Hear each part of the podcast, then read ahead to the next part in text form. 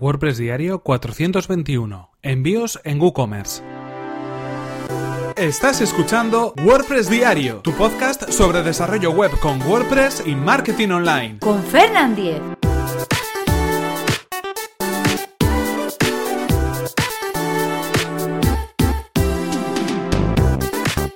¿Qué tal? Hoy es lunes 5 de marzo de 2018. Comenzamos la semana y comenzamos con un nuevo episodio de WordPress Diario, donde íbamos a hablar acerca de los envíos en WooCommerce, algo que es tan importante y que va a definir también al final el precio que va a tener el producto en concreto o el conjunto de productos que nuestros clientes van a adquirir a través de nuestra tienda online creada con WooCommerce. Es algo además que no debemos olvidar porque dependerá también y jugará mucho con los márgenes que tengamos a la hora de fijar los precios en nuestra tienda online. Pero antes, antes anunciaros que tenemos, atención, un nuevo patrocinador. En efecto, WordPress Diario cuenta desde hoy con un nuevo patrocinador y en este caso eh, estamos, eh, bueno, acompañados de Witopi. Witopi es un servicio de hosting especializado en WordPress. Vas a poder alojar tus proyectos WordPress de manera eficiente y segura en una plataforma que está especialmente creada para diseñadores y para agencias creativas. Eso mismo nos indican ellos en su sitio web. Es decir, que si estás trabajando en proyectos WordPress, si eres desarrollador, si eres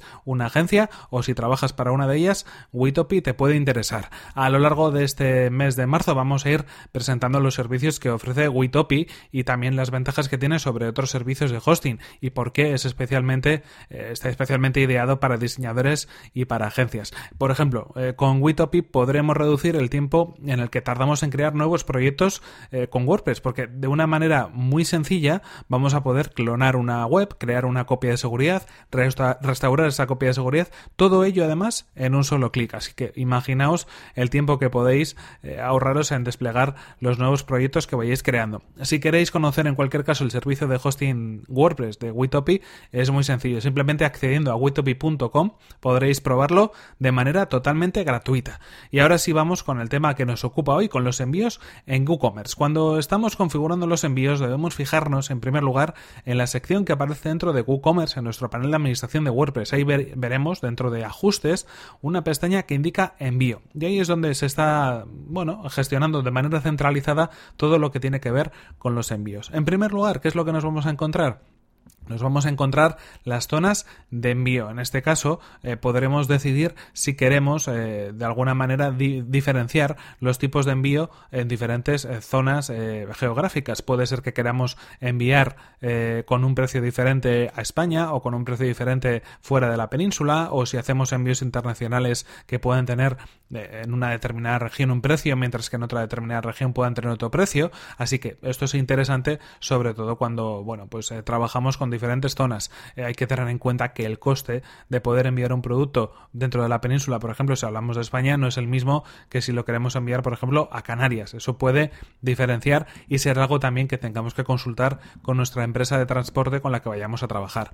En ese sentido, lo primero que debemos hacer, por lo tanto, es configurar o crear las zonas de envío para poder distinguir, en este caso, esa primera categorización. Cuando creemos una zona de envío, Vamos a poder elegir además, en este caso, bueno, pues dentro de esa zona eh, a qué nos referimos. Y además WooCommerce nos lo pone muy fácil, porque además de indicar el nombre de la zona en concreto, eh, por ejemplo, España, podremos poner regiones en concreto de esa zona. Podríamos poner eh, algunas provincias, podríamos poner algunos países, si por ejemplo estamos hablando de una zona de envío que fuera europea.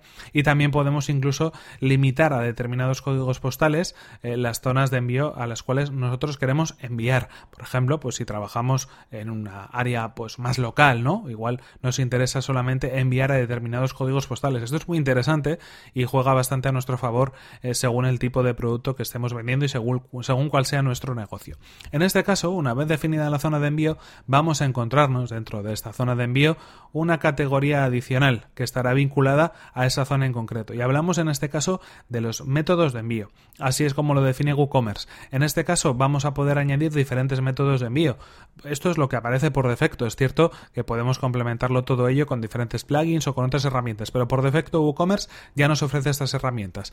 En primer lugar, el envío gratuito, el más fácil de configurar porque no hay que implementar ningún coste en el producto final ni en el carrito de la compra cuando los clientes hacen el pedido. Y además podemos indicar que en efecto así sea, ¿no? Que, el, que aparezca que el envío es gratuito. También podemos indicar recogida local. Es cierto que esta será una opción que en, un negocio online, en una tienda online, no será tan interesante, pero hay ocasiones donde también la tenemos que implementar.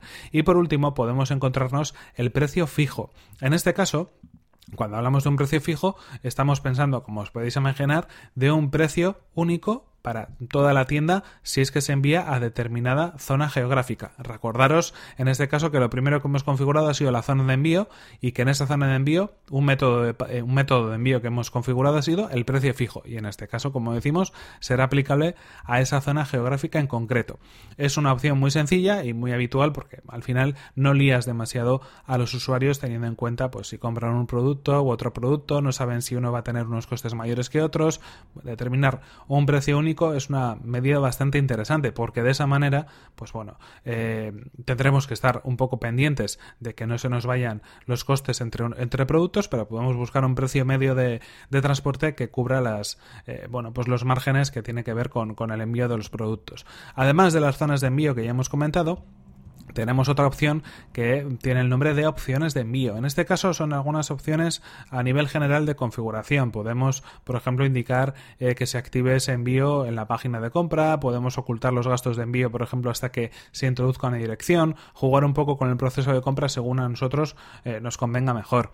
También, eh, en este caso, podemos definir hacia dónde queremos enviar esos productos. y por defecto, por ejemplo, queremos que sea la dirección de facturación del cliente o si queremos que sea la dirección de envío del cliente, bueno, es decir, dependiendo de esas informaciones que hayan puesto durante el proceso de compra, podemos marcar por defecto que sea una u otra opción, que luego podría ser también modificado por el propio comprador durante el procedimiento de compra.